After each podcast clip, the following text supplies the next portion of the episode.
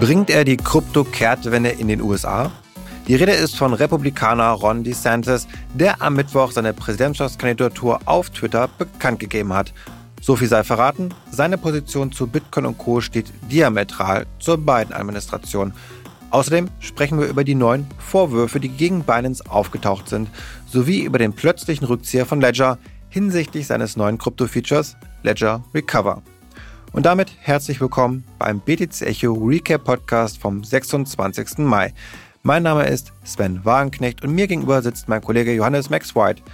Moin Johannes, und äh, hast du dir gestern auf Twitter die Bekanntgabe der Präsidentschaftskandidatur von Ron DeSantis angeschaut oder eher nicht? Ja, moin Sven, habe ich tatsächlich nicht. Ich habe nur mitbekommen, dass der Twitter Spaces abgestürzt ist. Also war wohl ordentlich was los, kann man sagen. Ja, ein eher suboptimaler Start, auf jeden Fall.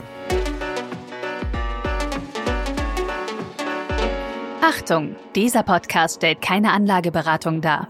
Alle Aussagen dienen lediglich der Information und spiegeln die persönlichen Meinungen unserer Redakteurinnen und Redakteure wider. Der Redaktionsschluss für diesen Podcast ist Donnerstag, der 25. Mai um 11 Uhr. Und starten wollen wir mit den neuen Vorwürfen gegen Binance, wo der Strom an ja, schlechten Nachrichten einfach nicht abreißen möchte. Die weltweit größte Kryptobörse Binance soll nämlich widerrechtlich Kundeneinlagen angeeignet haben. Und das, ja, darauf beruft sich eben Reuters unter drei Insiderquellen, die sie haben. Also harter Tobak mal wieder, der da aufge, aufgescheucht wird. Johannes, erklär uns doch bitte genauer, was, was steckt jetzt hinter diesen neuen Anschuldigungen, die wir da hören?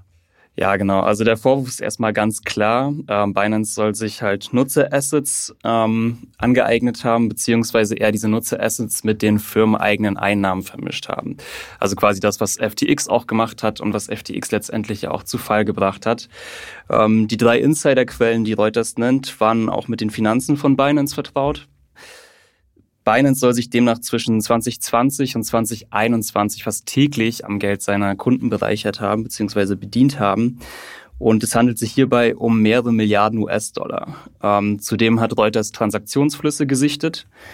Und diese deuten wohl darauf hin, dass äh, interne Kontrollen wohl komplett gefehlt hätten bei Binance, also ähnlich wie auch bei FTX, was wir damals gesehen haben. Und äh, dass die Kundenassets demnach einem hohen Verlustrisiko ausgesetzt waren. Ob es jetzt wirklich zu einem Verlust oder einer Entwendung auch gekommen ist, konnte Reuters nicht bestätigen. Hm. Aber mit den internen Kontrollen, diesen Punkt haben wir schon öfter in anderen Zusammenhängen gehabt, ja auch bei den ganzen äh, Vorwürfen gegen mangelndes KYC, dass man also terroristische Organisationen äh, hat walten lassen, ohne die eben ausreichend zu kontrollieren. Und das schlägt sich jetzt eben auch auf andere Bereiche nieder, eben was die Mittelabflüsse dann angeht, die du gerade ansprichst. Also das scheint schon was, hinterzustecken. Ähm, was, was hat denn Binance jetzt konkret zu seiner Verteidigung zu sagen? Ja, das ist mal wieder nicht so wirklich überzeugend gewesen. Also ein Sprecher hat sich auch gleich zu Wort gemeldet und meinte, es hätte sich zu 100 Prozent um Firmengelder gehandelt. Also es wurde erstmal natürlich hart dementiert. Ähm, eine Vermischung hätte demnach nicht stattgefunden. Im Gegenteil, also der Binance CSO Patrick Hillman nannte den Bericht von Reuters schwach. Also es wird dann häufig auch gegen die Medien ähm, vorgegangen und gesagt, ja, das basiert natürlich nicht auf Beweisen etc. Ähm, und hat halt kritisiert, dass ja, es bei diesen Be Beweisen um Aussagen von alten Insidern gehandelt hat. Ähm, Binance begründet das Ganze, indem sie halt nochmal technisch darlegen, wie das Ganze funktioniert haben soll, nämlich dass wenn Nutzer äh, auf Binance einzahlen, ähm, in US-Dollar, dann wandelt Binance diese US-Dollar in BUSD, also den eigenen Stablecoin, mhm. ein. So, und das wird den Kunden zwar als Einlage gezeigt, ist aber technisch gesehen ein Kauf. Und das ähm, sagt Binance halt jetzt auch so.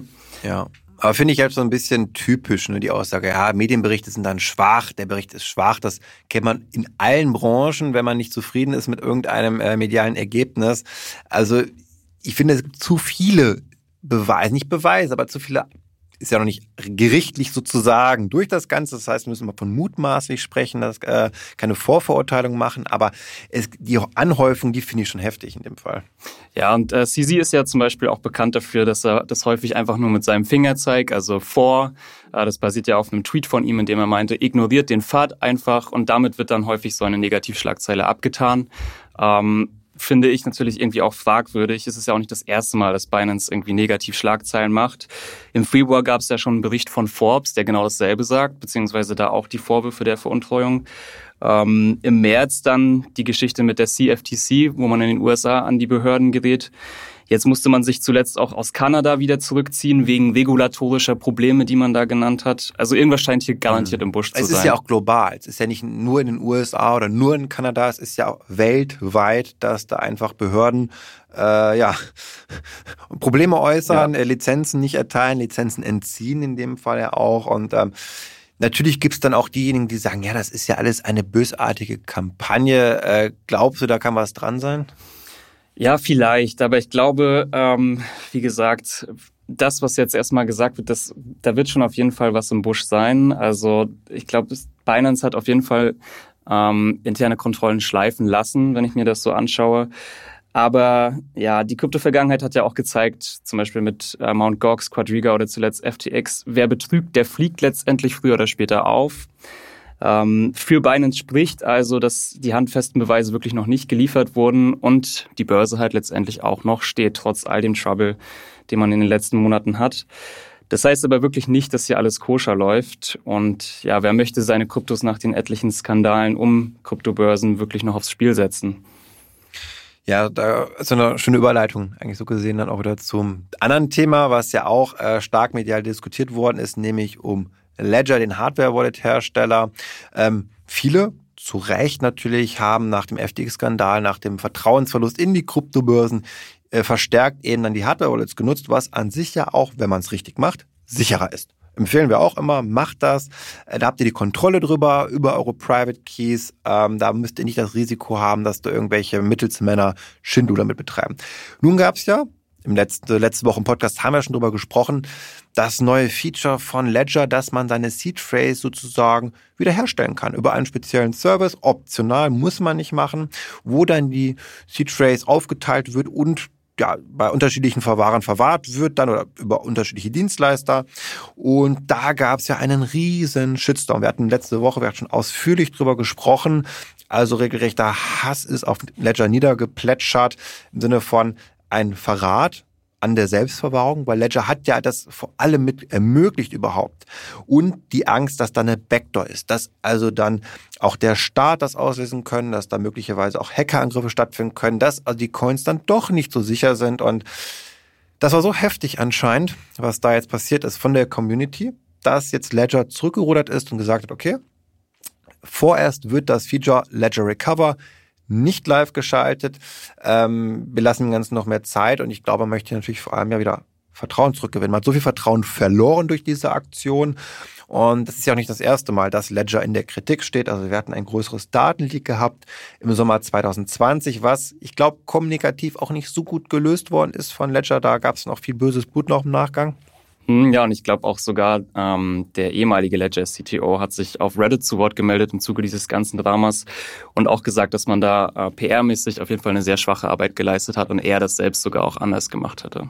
Auf jeden Fall. Und ähm, dann haben wir noch jetzt vor kurzem, letzte Woche erst wieder gehabt, nochmal eine weitere Misstrauensaktion, nenne ich es jetzt mal am 17. Mai, nämlich hat das Unternehmen einen Tweet gelöscht von der Supportabteilung. Und darin hieß es, technisch gesehen ist und war es schon immer möglich, Firmware zu schreiben, die die Key Extraction erleichtert. Also, oder Extraktion, also Deutsch sprechen.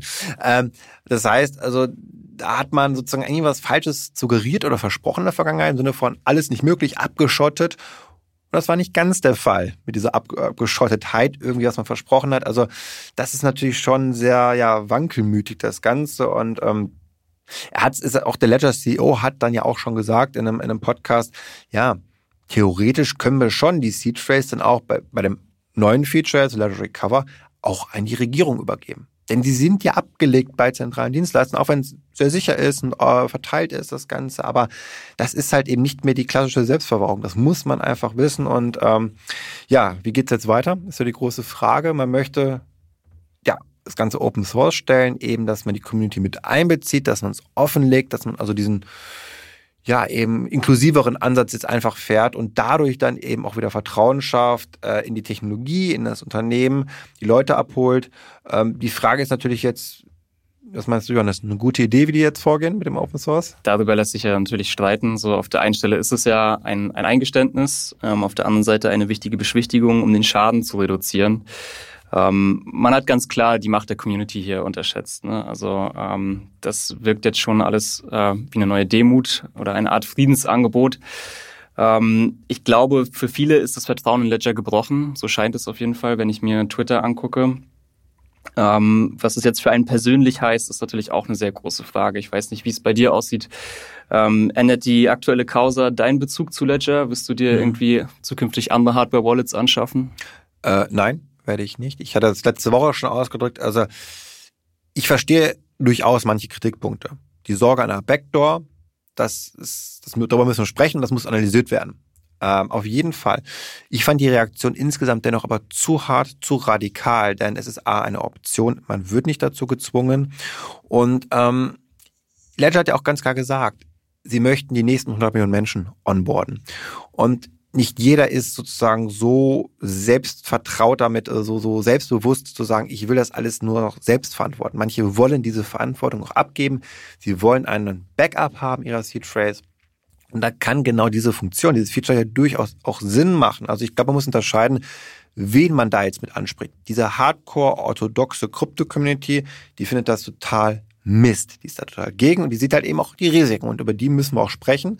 Ähm, das darf halt nicht sein, dass dann zu großes Risiko entsteht. Aber wir dürfen auch nicht vergessen, die ganzen anderen Menschen für die Crypto-Adoption, die wir abholen wollen, die eben so eine Mittelding haben wollen, die Angst vor den Kryptobörsen haben, zu Recht in Teilen, die aber auch nicht die komplette Selbstverwahrung machen wollen. Also was ist ein Kompromiss, der hier angeboten wird? Und das finde ich erstmal nicht verkehrt. Absolut. Und ich glaube auch wenn man jetzt Stichwort Risiko sich betrachtet, ähm, dass Hardware-Wallets frei von Risiko sind. Das haben wir ja gesehen, dass das nicht unbedingt der Fall ist. Sven, da gab es nämlich gestern noch eine kleine News dazu, was Trezor betrifft. Ja, genau. Und zwar gab es dieses Cyber Security Startup Unciphered und die waren in der Lage, jetzt bei Trezor ein Modell ja, das zu knacken, kann man einfach sagen. Und das kann man sich auch physisch vorstellen. Also da war dann ein Mensch mit einer Art, ich sag mal, Lötmaschine, der hat da dann mit entsprechenden Fachkenntnis, dass dann eben die Hardware ja so knacken können. Wie er es technisch gemacht hat, kann ich jetzt nicht nachvollziehen. Aber er hat es geschafft, dann eben die Private Keys oder den C-Trace auszulesen. Und das zeigt, in hundertprozentige Sicherheit, die gibt es nicht bei anscheinend keinem der Hersteller, nicht nur bei Ledger, auch nicht bei Trezor. Und wir hatten ein ähnliches Phänomen auch schon im Februar gehabt mit ähm, OneKey, äh, auch einem Hardware-Wallet-Hersteller. Also da hat man es auch geschafft. Jetzt ist natürlich die andere Sache, na, wie wahrscheinlich ist das? Also da muss ja jemand physischen Zugang haben zu dem, äh, zu dem Hardware-Wallet und dann in der Lage zu sein, diese enorme Fachkenntnis zu haben und die Tools dafür, das sozusagen aufzubrechen. Das muss dann auch jeder für sich wissen, wie groß er dieses Risiko einfach einschätzt.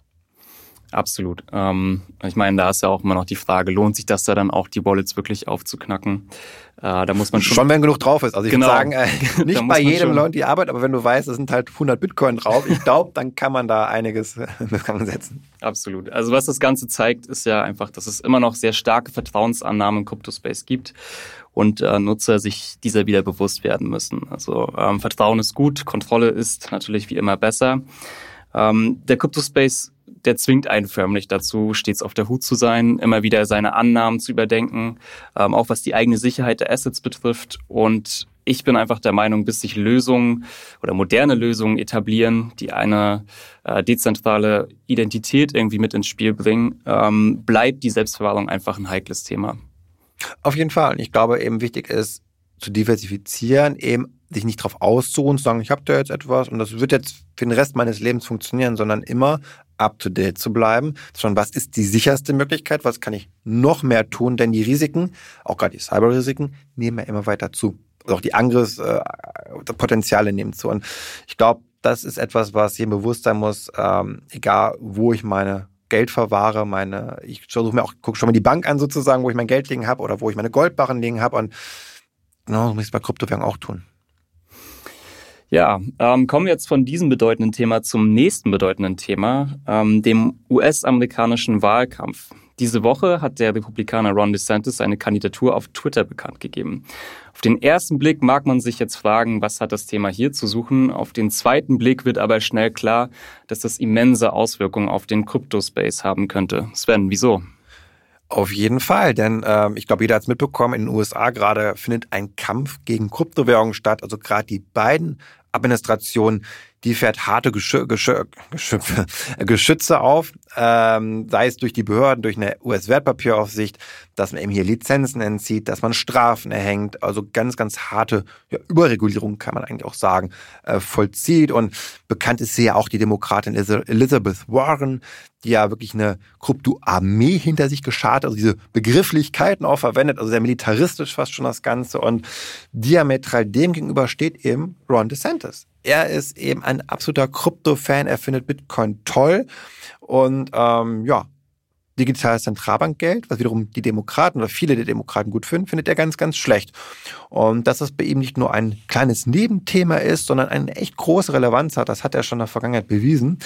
Denn ähm, er hat am 12. Mai zum Beispiel, also er ist der Gouverneur von Florida, muss man dazu sagen, von dem Bundesstaat.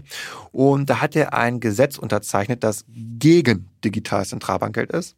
Gleichzeitig hat er immer wieder betont, dass er ähm, die Kryptoökonomie fördern möchte. Also er hat auch schon im Mai 2021 damals ein Gesetz unterschrieben, dass eben Kryptotrader einen besseren Rechtsrahmen bekommen, eben um ja, Rechtssicherheit dann auch zu haben. Und so hat er auch, ähm, als er den Haushaltsplan vorgestellt hat, äh, gesagt, also für das Jahr 2022 damals, unsere Ansicht als Staatsregierung ist, dass dies, also Kryptowährung, etwas ist, das wir begrüßen. Wir wollen sicherstellen, dass die Regierung kryptofreundlich ist. Und auch diese Aussagen hat er wieder und wieder jetzt wiederholt, auch bei seiner Antrittsrede.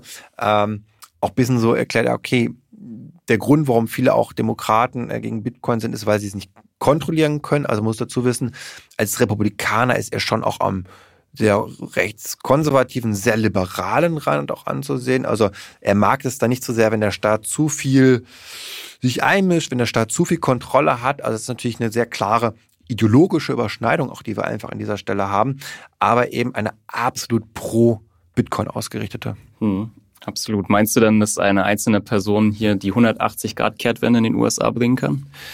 Eine Person ist immer schwierig. Es gehören immer mehrere Personen dazu. Und auch da ist es ja nicht so eindeutig. Also natürlich haben wir schon eine gewisse Spaltung in der Gesellschaft, auch eine Spaltung zwischen Demokraten und Republikanern. Also eher pro Bitcoin, die Republikaner eher dagegen die Demokraten. Aber auch da gibt es natürlich intern ganz unterschiedliche Ansichten. Auch bei den Republikanern gibt es viele Bitcoin-Gegner, gerade die auch vielleicht sehr so US-Dollar patriotisch angehaucht sind, die sagen, nein, nur der US-Dollar ist das einzig wahre und da ist Bitcoin für eine kleine Bedrohung. Also das ist dann schon sehr diffus, glaube ich auch. Ähm, nichtsdestotrotz, ähm, er würde schon den aktuellen Kurs stoppen und umdrehen, das glaube ich schon. Dafür hat es zu eine große Priorität. Er sieht zu sehr, glaube ich, auch die Chancen da drin, auch für die USA einfach stark zu bleiben, auch, auch gegenüber anderen Nationen, gerade gegenüber China vielleicht dann auch. Und man darf ja auch nicht vergessen, der Präsident nominiert den SEC-Vorsitzenden, der eine sehr große Rolle hat. Bei Gary Gensler sehen wir es ja gerade, der doch immer mehr gegen Krypto geschossen hat in letzter Zeit. Also der hat dann vielleicht nicht mehr seinen Job in nächster Zeit. Ja, wenn man sich so generell umblickt in den USA, wir haben ja den äh, Robert Kennedy, der Demokrat, der auch sich für Bitcoin ausgesprochen hat. Ähm, wir haben diverse Staaten, die jetzt auch Gesetze ähm, rausgebracht haben zum Bitcoin-Mining. Äh, Texas ist ja da zum Beispiel sehr stark unterwegs. Also wir scheinen so ein bisschen, als wenn Krypto im nächsten US-Wahlkampf wirklich ein großes Thema werden könnte, dass dann natürlich die Gesellschaft auch spaltet. Ähm, ich habe jetzt gerade keine Zahlen vorliegen, aber ein groß oder sehr großer Anteil von Millennials investieren ja auch aktiv in Kryptowährungen. Natürlich genießen Kryptowährungen nach dem FTX-Skandal auch irgendwie ein anderes Bild in den USA. Aber äh, meinst du, ich, das, das wird sich hier zum Thema entwickeln, was wirklich Bedeutung dann trägt, auch für den US-Wahlkampf? Ja, ich glaube schon. Also gerade weil es leider auch missbraucht wird von beiden Parteien. Ähm, in die eine oder andere Richtung. Also gerade durch Demokraten, die ein bisschen diese Spaltung auch haben und du bist für oder du bist dagegen. Und das ist natürlich sehr traurig. Das hatten wir auch schon öfter gesagt, dass eigentlich Krypto soll ja eigentlich die Gesellschaft eher einen, also eher zusammenführen. Das ist ja eine inklusive Technologie, die jedem zugänglich ist in der Gesellschaft, die keinen Menschen ausschließt. Das verlieren wir so ein bisschen durch die Politisierung. Ähm, aber ja, ich glaube, am Ende müssen wir uns auch immer klar sein, die USA werden nicht wie China einen kompletten Crackdown machen. Die werden das jetzt vielleicht zu hart regulieren, aber ich glaube nicht, dass die USA Richtung Verbote steuern werden. Es ist zu wichtig, dieses Thema. Man ist dann doch technologisch zu offen am Ende des Tages. Es gibt zu viele Menschen mit zu viel Geld, die darin investiert sind und die haben auch eine Macht, die haben auch eine starke Lobby in den USA. Also das Geld spielt dort vielleicht noch eine größere Rolle. Es spielt eine größere Rolle als hier in Europa mit Sicherheit. Und gerade Blick ja auch auf andere Regionen hat man immer Angst, dass man den kürzeren zieht. Und da haben wir es ja auch mit Hongkong jetzt gesehen, die, die Öffnungssignale sind nicht zu überhören. Ja, Stichwort Regulatory Arbitrage könnte man dazu sagen. Denn ab dem 1. Juni kann man in Hongkong oder beziehungsweise dürfen Privatanleger in Hongkong wieder ähm, Kryptowährungen kaufen. Und zwar über gewisse Lizenzen, die die Börsen sich dann auch aneignen. Ähm, die Weltstadt oder Weltfinanzstadt kann man auch sagen, macht hier also scheinbar irgendwie erste Schritte ähm, in den kommenden Jahren zu einem regelrechten Kryptozentrum zu werden. Ähm, das sah ja noch vor ein paar Jahren anders aus. Wir erinnern uns, dass äh, China vor allem natürlich jegliche Kryptoaktivitäten 2021 eingestellt hat und auch seinen Bürgern untersagt hat. Jetzt scheint es stattdessen so, als würde China hier über Hongkong stillschweigend wieder den Kryptohandel absegnen, kann man ja fast sagen. Ähm, für viele Chinesen stellt Hongkong ja gewissermaßen das Tor zum generalen internationalen Finanzwesen dar.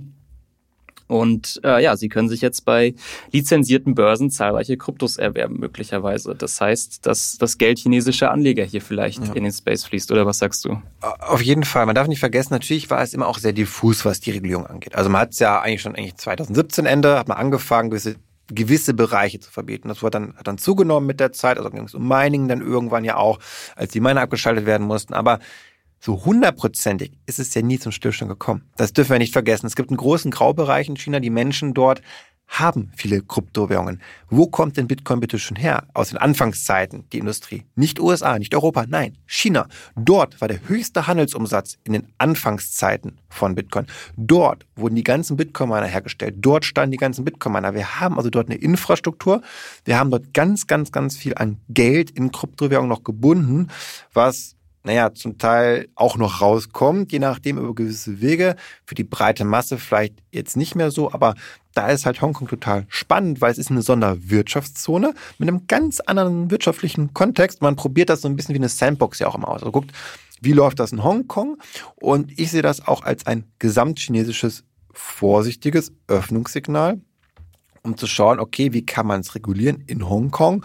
Denn wir dürfen ja nie vergessen, Warum hat China es verboten? Weil sie es nicht kontrollieren können. China ist aber eine Autokratie. Das heißt, sie können im Zweifel es einfach erzwingen, es zu kontrollieren, indem Wallets nur erlaubt werden, wer registriert ist bei dem Staat. Also die Self-Custody wie bei Ledger, die wird, glaube ich, nie erlaubt sein in China. Das wird es einfach nicht geben. Das wird unter hoher Strafe gestellt werden.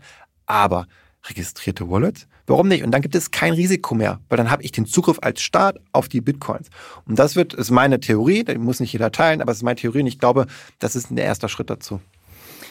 Ja, also Kryptohandel unter den Bedingungen des chinesischen Staates muss man dann dazu wirklich ein bisschen sagen. Ähm, auch die Geschichte in Hongkong ist natürlich an gewisse Regeln geknüpft. Ähm, die Regulatoren empfehlen so zum Beispiel, den Stablecoin-Handel nicht anzubieten. Also die Börse, die sich lizenzieren, ist erstmal nicht verboten grundsätzlich, aber ähm, da, soll noch, da sollen noch Regularien folgen.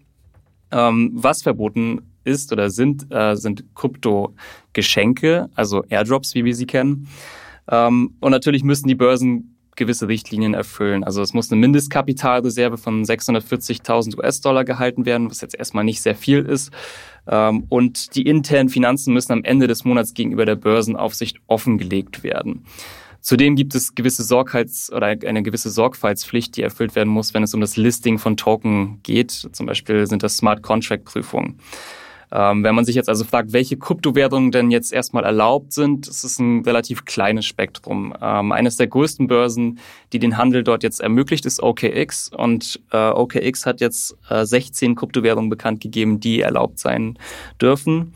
Ähm, das sind Bitcoin, Ethereum, äh, Cardano, Polkadot, Solana, Matic, äh, Uniswap, Link, Sand und noch ein paar andere. Ich glaube, überraschend war noch Axie Infinity, dass die mit oh dabei sind. Ähm, bei den Token ist auf jeden Fall gesagt, dass es eine zwölfmonatige Bewährungsfrist geben muss. Das heißt, äh, der Token muss sich erstmal zwölf Monate bewiesen haben, bevor er auf diesen Exchanges gelistet werden darf. Und äh, was ich auch noch ganz interessant fand, er muss in äh, großen Indizes von Kryptoinstitutionen gelistet sein, darunter zum Beispiel 21 Shares oder Galaxy Digital. Also man schaut hier scheinbar auch mhm. erstmal auf die Institutionen, worin investieren die und gibt dann quasi demnach auch frei. Ja. Ich glaube, das ist ganz normal. Man möchte ja auf Nummer sicher gehen, wenn man wieder öffnet, dass man nicht alles erlaubt, sondern schrittweise nur die ganz großen liquiden Werte geht. Ähm, ist vielleicht erstmal der richtige Schritt, um eben nicht das Risiko zu haben, dass es knallt und dann wieder ein Skandal kommt, dann wieder zurückgedreht wird das Ganze. Nein, sondern jetzt Stück für Stück das Geld da reinfließen lässt. Und das könnte sehr spannend werden. Hongkong viertgrößter Finanzhandelsplatz der Welt. Also das ist der Gateway für die Chinesen zur Welt, zu den westlichen Finanzangeboten eben auch. Und ähm, ich bin sehr gespannt, welche Volumina wir da vielleicht in den nächsten Monaten dann ja, reported sehen, was da reinfließt. Ich bin auf jeden Fall sehr optimistisch. Absolut. Ich finde, es wäre schon auch ein kleines oder eine kleine Ironie des Schicksals, wenn ausgerechnet China oder der ostasiatische Raum ähm, die Kryptoadoption vorantreiben würde und nicht die USA. Auf jeden Fall. Wir brauchen die auch als so ein bisschen damit der Wettbewerb hochgehalten wird, damit in den USA sieht, in Europa sieht, nee, wir können nicht zu restriktiv sein, sonst kommen andere. Und das ist total wichtig, immer dieses Hin und Her. Das finde ich klasse. Dann würde ich sagen, damit sind wir heute am Ende angelangt. Ähm, ja, vielen Dank fürs Zuhören euch und lasst uns natürlich auch gerne eine Bewertung in der Podcast-App eures Vertrauens da. Das erhöht unsere Sichtbarkeit, würde uns entsprechend sehr, sehr stark helfen. Und in diesem Sinne wünschen wir euch ein schönes Wochenende und sagen bis in sieben Tagen.